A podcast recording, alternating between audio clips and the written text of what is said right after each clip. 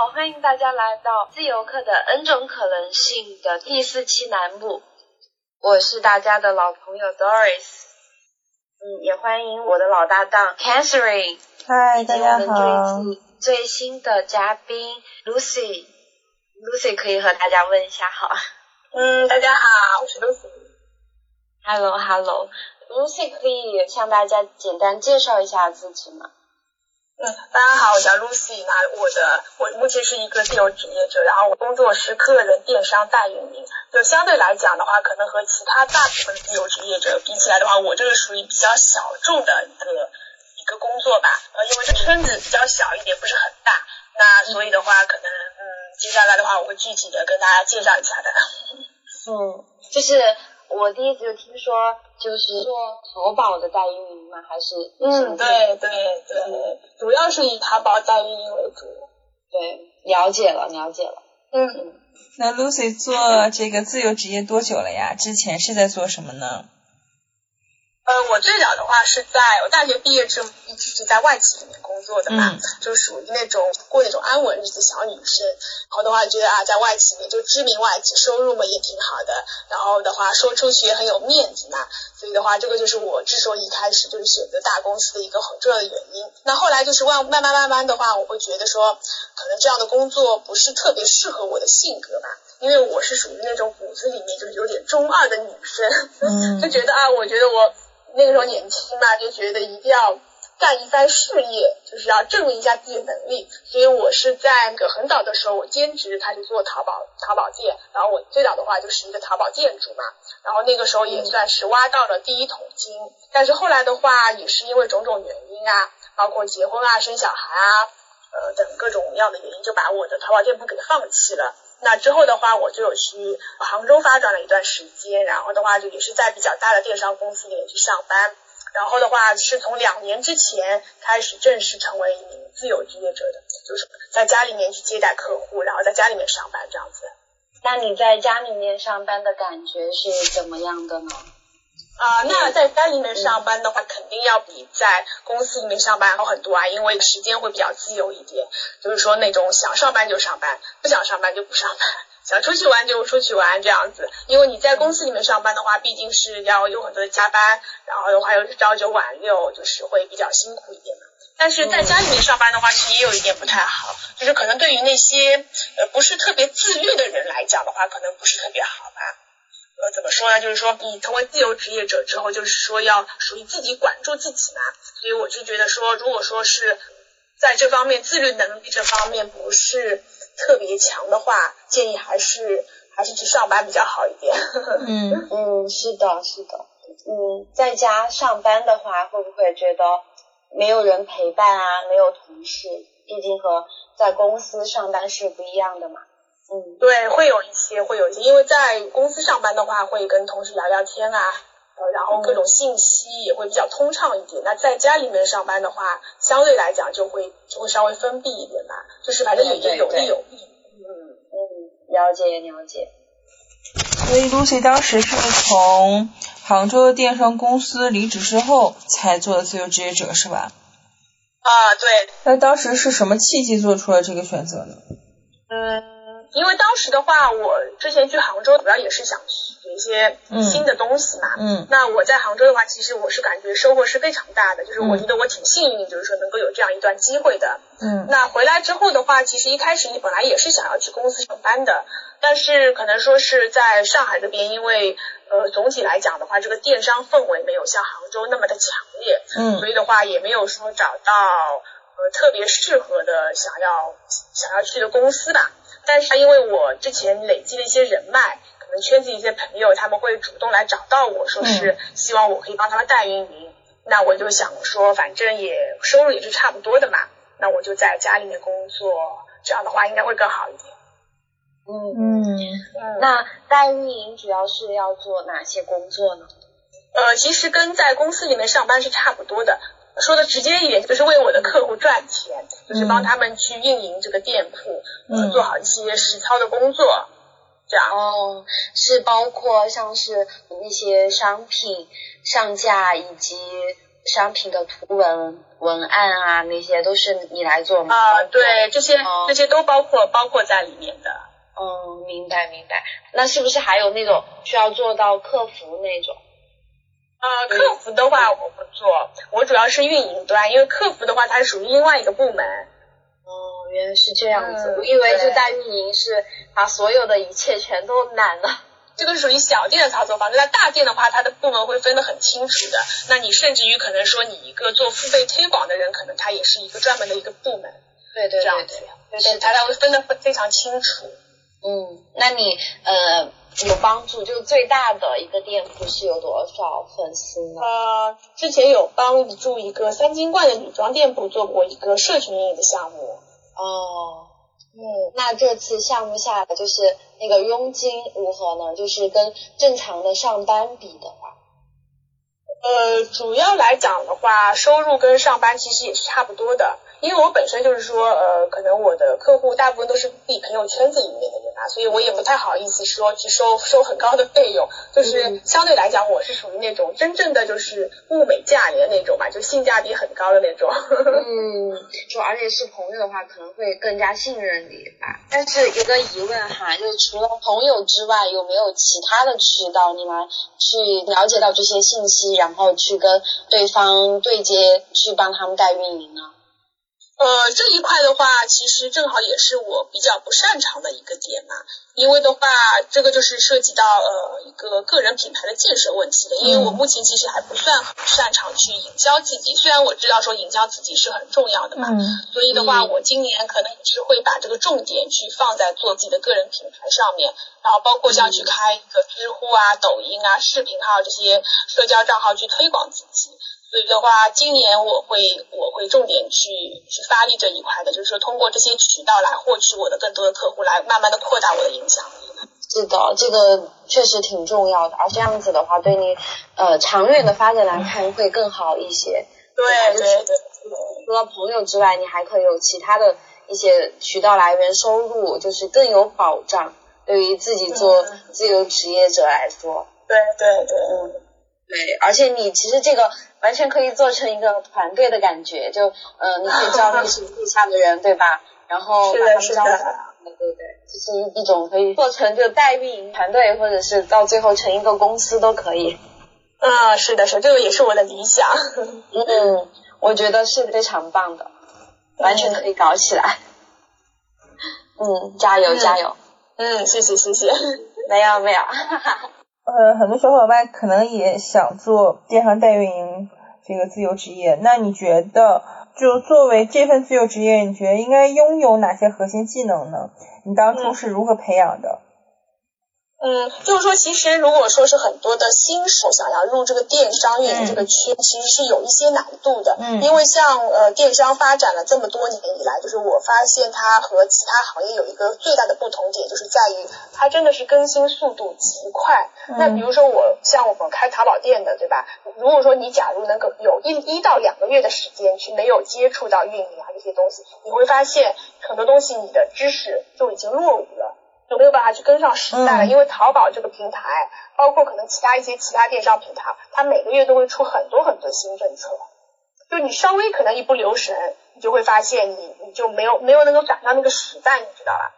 所以说，呃，就是说，呃，如果说是一个完全的对这一块没有很大了解的新手想要入这一个圈子的话，确实难度挺大的。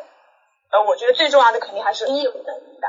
呃，就是你对这个行业的了解，还有你的实操经验这些。那客户之所以愿意选择我，一定就是因为我能够给他赚钱，给他带来绩效的提升。所以说，我是觉得说，在业务能力这一块是万万不能有任何的松懈的。那包括像我在这个行业里面已经有十年的经验了，但是我还是会养成一个习惯，就是每天一定要坚持的学习，这样子。嗯嗯，那你是通过哪些渠道来？呃，了解这个行业的最新的讯息呢？比如说一些呃电商的论坛，还加了很多的呃这个同行的群，然后还有就是说淘宝的一些政策公告啊之类的，要每天去看这样子。嗯，对对对，确实确实，如果你有哪些可能操作不规范的，对吧？可能会被封之类，我觉得还是挺挺危险的，确实。对对对，是的。Lucy 想没想过未来五年后目前的事业会变成什么样子？嗯，电商行业我是觉得说一个长青行业，嗯，就是属于那种越老越吃香，就不会被淘汰的一个行业。嗯，因为现在做电商的商家也是越来越多了嘛，然后还有很多那新入场的创业者。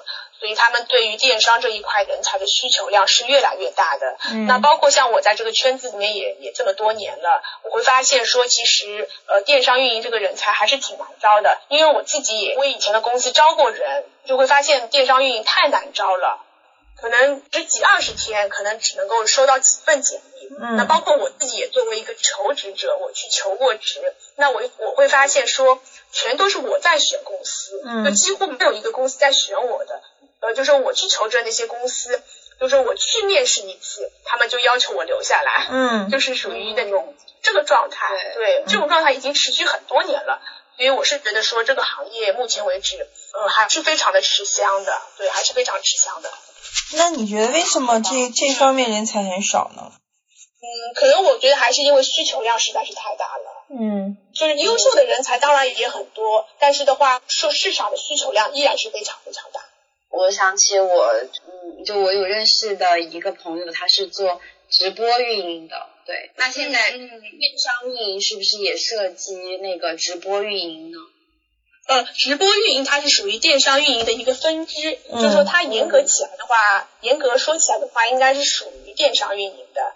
但只不过说，因为现在电商运营它这个这个职业它的范围非常的广嘛，所以说它可能就会细分成很多不同的一些分支。比如说电商运营也可以分成什么推广专员啊，呃内容运营啊，还有直播运营啊，可以分成很多不同的分支。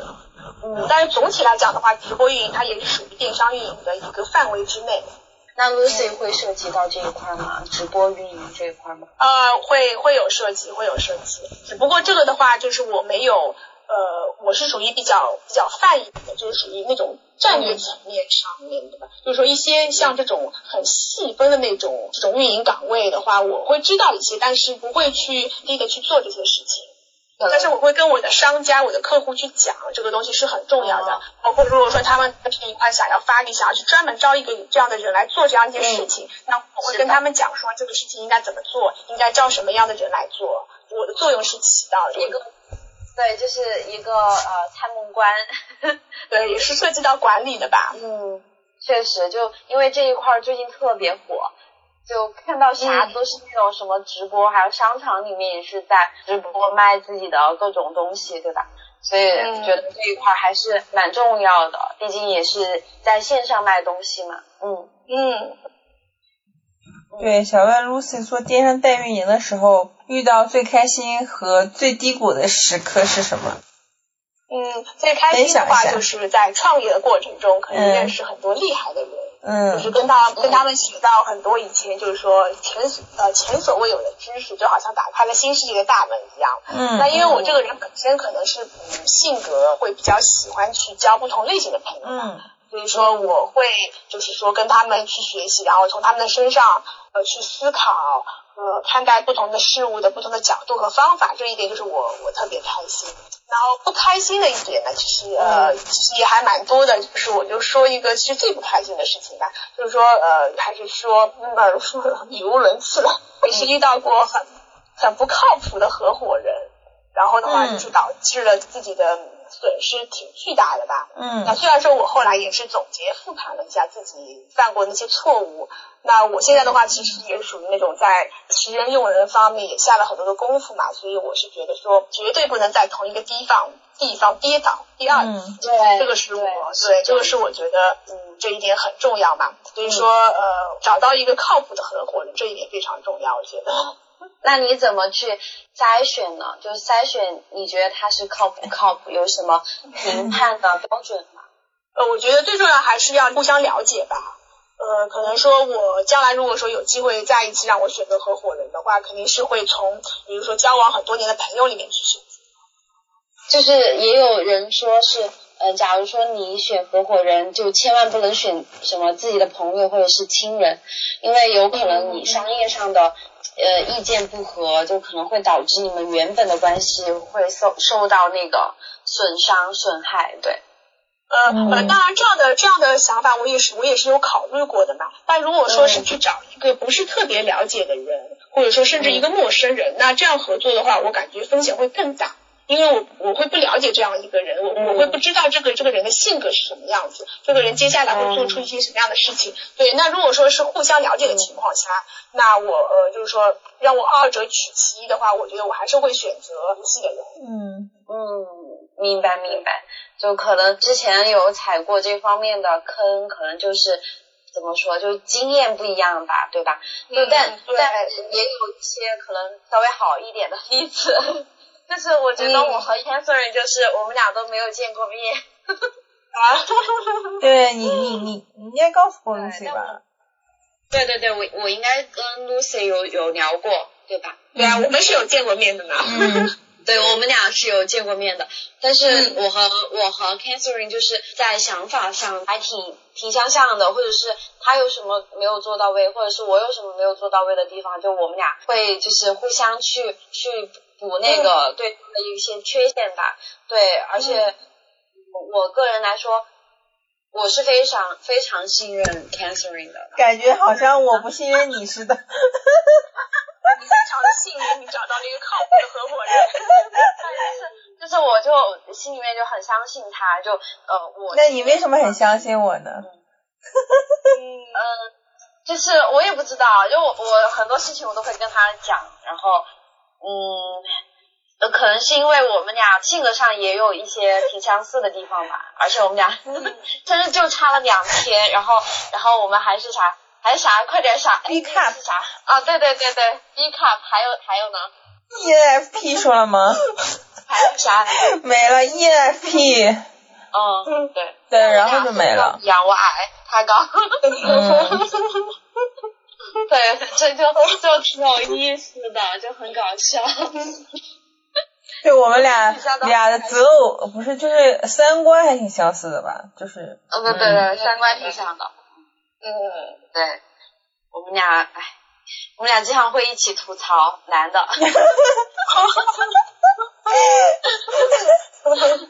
对，就是感觉现在靠谱的男生越来越少，就。可能唉比较少遇，看我的状态对对对，笑得非常非常开心。回归到又回到回到这个择偶的问题了。嗯，对对，挺有意思的。Lucy 已经结婚了很多年了吧？啊，有小孩了。有小孩了，小孩多大了？才五岁。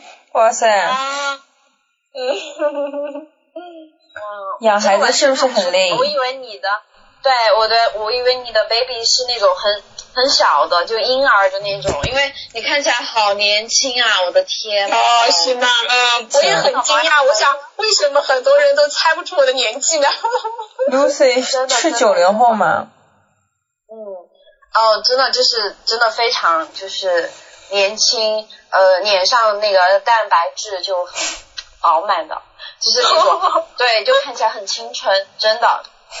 啊，真的吗？Catherine 奶奶来上海之后，我们可以一起约见面。对对对，对呀对呀，对呀，是是吧吧？嗯嗯，就超棒哇！真的就五小孩已经五岁了，我就简直不敢相信。生孩子，你觉得单身好还是结婚好？那肯定单身好，单身好啊！婚姻这个东西真的就是围城，是吗？当你单身的时候，你就会很向往结婚生小孩，但是真的结了婚生了小孩，你肯定会很向往单身。所以这个是无解，你问任何一个人，问一百个人、一千个人都是这样的这样的回答。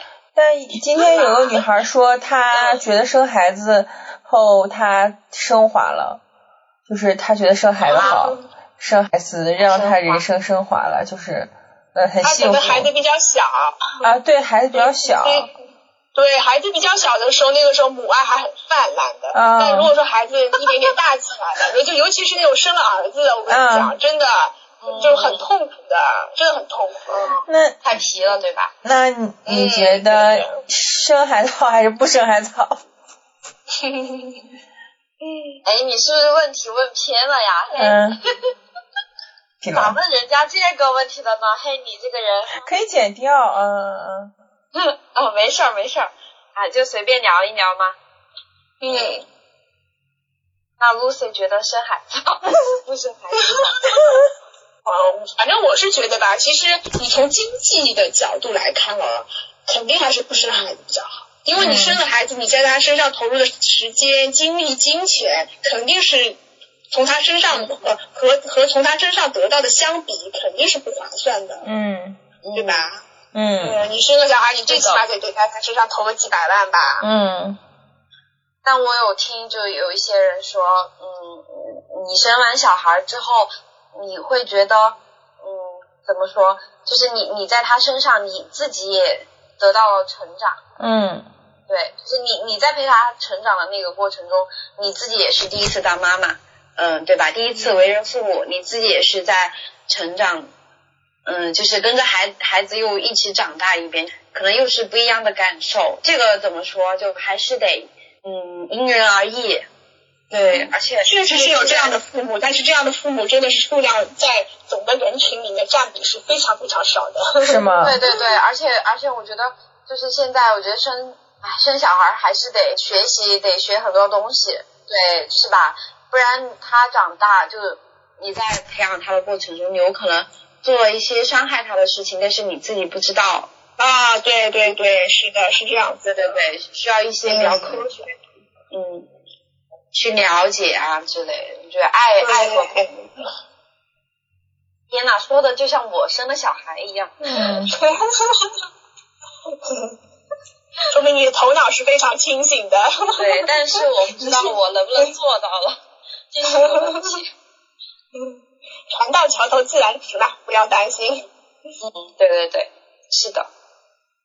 嗯。那我们回归正题，那最后能不能请 Lucy 给我们想成为自由职业者的小伙伴一个建议呢？嗯，好的，好的啊。嗯。嗯，主要还是在于要勇于尝试，呃，切忌患得患失。对，就会我会发现说，其实像现在很多的年轻人吧，就是就我会在身他们身上发现一个通病，就是叫做浅尝辄止，就是说他们会去做很多很多不同的事情，比如说啊，看到什么呃网红特别赚钱啊，就想去当网红了，呃，然后觉得哎拍短视频很赚钱，就想去拍短视频了，对对对，然后的话呃，然后很多人看哎什么摄影很有意思，就要去玩摄影了，然后玩了一圈，到最后发现什么东西。呃，都学不好，都学的就不深入嘛，然后就很容易放弃。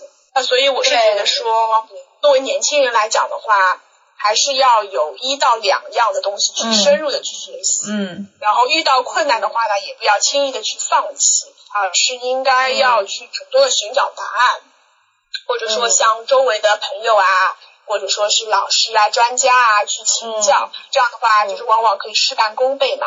然后另外一点的话也很重要，就是就是在我自己的呃学习和工作当中养成的一个习惯，就是就是叫做学会复盘。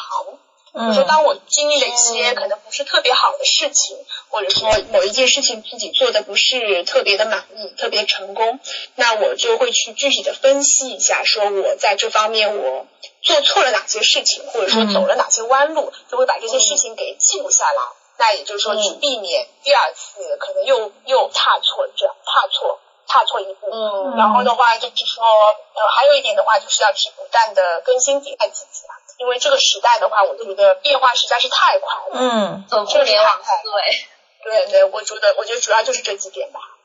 嗯，但是 Lucy 有一个问题，我觉得，呃，现在的年轻人他们可能就是一会儿对这个感兴趣，一个一会儿对另外一个感兴趣，其实是这个时代非常的浮躁，对吧？给他们对对对对对对，非常浮躁，然后给大家传递的信息就是，嗯，你得成功。就是有这样一种讯息，而且会给他们嗯营销一种观念，是你学了这个，你就可以得到成功；你学了这个，你就可以呃呃月入多少钱？呃，别人就是通过学习这个，然后自己挣到了多少钱，就是会有这些各种各样的一些说法。然后去就教吧，就去吸引年轻人，对。但是这样子其实有一点像割韭菜，但是，对对对，但是如果你想深入学习的话，那还是得靠自己的。就，其实大家可能商家会有这样一个噱头，然后让你去感兴趣，但是你要继续去深入学习，还有就沉下心很重要。对，要不然就是是的，所有的商家都在给你灌输说，哦，你可以来学这个，你可以来学那个，然后你就可以月入多少万啊，或者怎么样。但是如果你什么都想抓，你其实什么都抓不到。对对对，我也觉得是这样子的，就是可能说也确实是被很多的现在的这种周围的舆论啊所影响的，很多的年轻人都会有产生这样的想法。那我是觉得说还是还是应该沉下心来吧，可能集中在一到两项想要做的事情上面，比如说呃想要学摄影，那就是认认真真、踏踏实实的从零从零基础开始慢慢去学这个东西，就是千万千万不要去随意的轻易的放弃。对对对，嗯，还有一个。我自己的感受吧，就是现在时代变化太快，就各种行业迭代的东西也非常多。就比如说之前可能流行在淘宝上直接卖，然后现在可能就是直播卖货会更火一点。我觉得学习能力非常重要，就是你能力是得可迁移性的。那啊，对对对对，是的，是的，可迁移能力，对，才不会被呃时代所淘汰，对吧？嗯，对对对对对对，这个挺重要的，就可迁移能力非常重要，因为你那个核心的学习能力没有变，那那不管是处于什么样的时代下，什么样子呃流行也好，或或者是其他的一些赚钱的技能也好。那么你是可以比较快速的去 get 到那些东西的，你不会被别人淘汰。对，就这个是我的一个想法。就听了听了罗斯说说的这些之后，嗯。嗯，Catherine，你有啥补充的吗？就根据你自己的一些嗯经验什么 之类的。我在想说，就是我们每一期都是采访不同自由职业者。我们小伙伴这周想做健身代言人，可能下周就想做短视频博主了，很有可能。因为我觉得大家故事精彩了。嗯，是的，是的。对我刚才都有一点冲动了。然后。是不是我也可以顶上呢？但是电商代运营这个坑真的是千万不要轻易的入，真的，因为它太深了，你知道，太深了。感觉每一个都都是很深哈。对，但但所有这些呃，像做运营的，我觉得离最核心的离不开的是大众心理学。嗯，对，文案设计、数据分析这些基础的功力，嗯，就这些你得去弄扎实。嗯，对，电商运营其实它的本质还是营销，还是还是脱离不了营销的。嗯，对，还是我们运营的都是这样子。对，还是很传统的。对，就万变不离其中，只是它的呃花样变了，但是它的那个核心的理论东西它是不会变的。是的，是的，是的。嗯。好，那我们这一次的采访圆满结束了，感谢露西。我们这一期的播客就是到这里就结束了，对。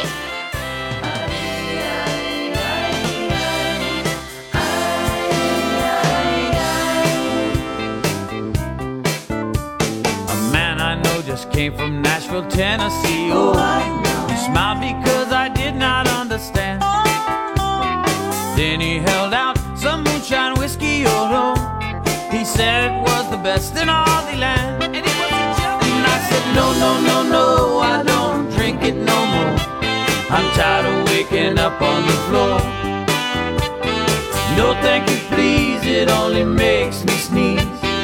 Then it makes it hard to find a door. Well, I said, No, no, no, no, I can't take it no more. I'm tired of waking up on the floor. No thank you please, it only makes me sneeze. And then it makes it hard to find it